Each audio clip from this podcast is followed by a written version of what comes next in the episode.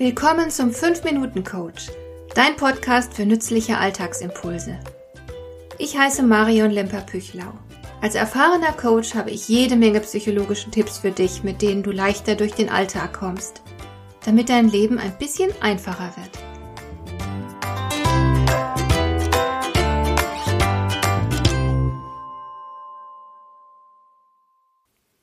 Corona hat vieles im Job verändert.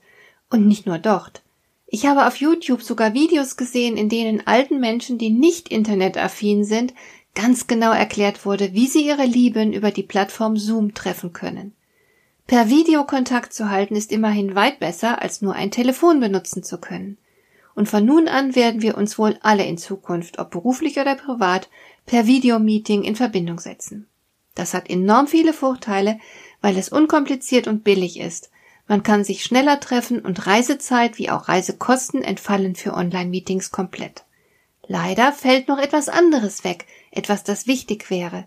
Die vielen kleinen Signale, die bei einer Präsenzbesprechung so ungeheuer viel über den Sprecher und den Zuhörer verraten. Wir sehen in der Regel in der Kamera nur den Kopf und einen Teil des Oberkörpers. Aber in der Kommunikation mit unseren Mitmenschen nutzen wir ja für gewöhnlich den ganzen Körper. Folglich entgehen uns bei einer Online-Präsenz haufenweise wichtige körpersprachliche Signale. Und nicht genug, auch die auditiven Signale kommen nicht ganz so rüber wie bei einem leibhaftigen Treffen. Denn die Mikrofone verzerren unweigerlich den Ton. Manchmal ist auch die Übertragung verzögert. Insgesamt empfangen wir also zu wenige und zu ungenaue Signale, die aber für die richtige Einschätzung des Gegenübers eigentlich wichtig wären. Das bedeutet im Klartext auch, Du kommst nicht mehr unbedingt so rüber, wie du rüberkommen willst. Wenn du beispielsweise in einer geschäftlichen Online-Besprechung Stärke ausstrahlen, Autorität ausstrahlen und damit deine Aussage mehr Wirkkraft verleihen willst, ist das nicht ganz selbstverständlich so leicht wie zuvor.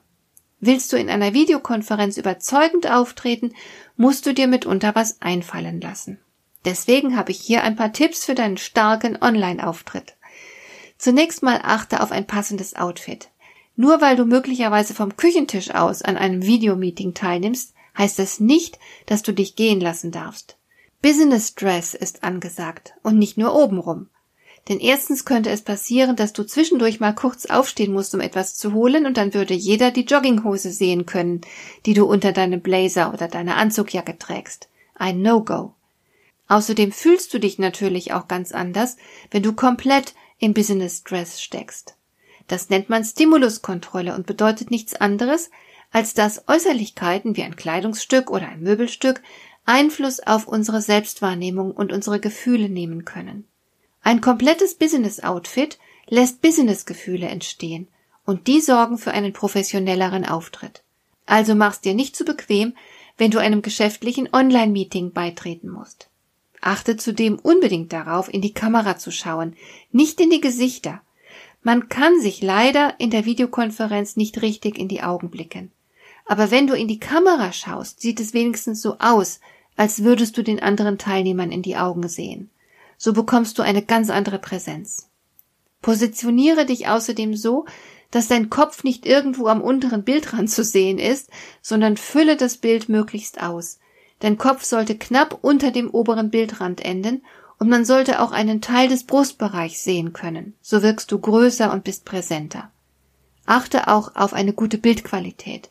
Hat dein Computer keine gute Kamera, dann arbeite mit einer guten Webcam, auch wenn das eine zusätzliche Ausgabe darstellt. Die lohnt sich. Achte unbedingt auch auf den Hintergrund. Der Küchentisch ist nicht unbedingt die beste Location für ein Online-Business-Meeting. Ganz besonders dann nicht, wenn sich im Hintergrund das schmutzige Geschirr türmt. Da wäre ein neutraler Hintergrund deutlich besser. Es geht aber natürlich auch ein Bücherregal. Das suggeriert immerhin Belesenheit. Eine gute Ausleuchtung ist ebenfalls wichtig. Ich selbst sitze für gewöhnlich direkt vor meinem Fenster. Ich habe den Schreibtisch ursprünglich mal unters Fenster gerückt, weil ich beim Arbeiten gerne ins Grüne schaue. Aber damit ist automatisch auch die Ausleuchtung besser. Und für Meetings zu sehr früher oder später Stunde oder auch für Wintertage, wenn das Tageslicht nur spärlich ist, habe ich Ringleuchten angeschafft. Auch Softboxen sind eine gute Lösung. Die kannst du rechts und links von dir aufstellen, so schräg rechts, schräg links, so dass dein Gesicht beidseitig gut ausgeleuchtet ist.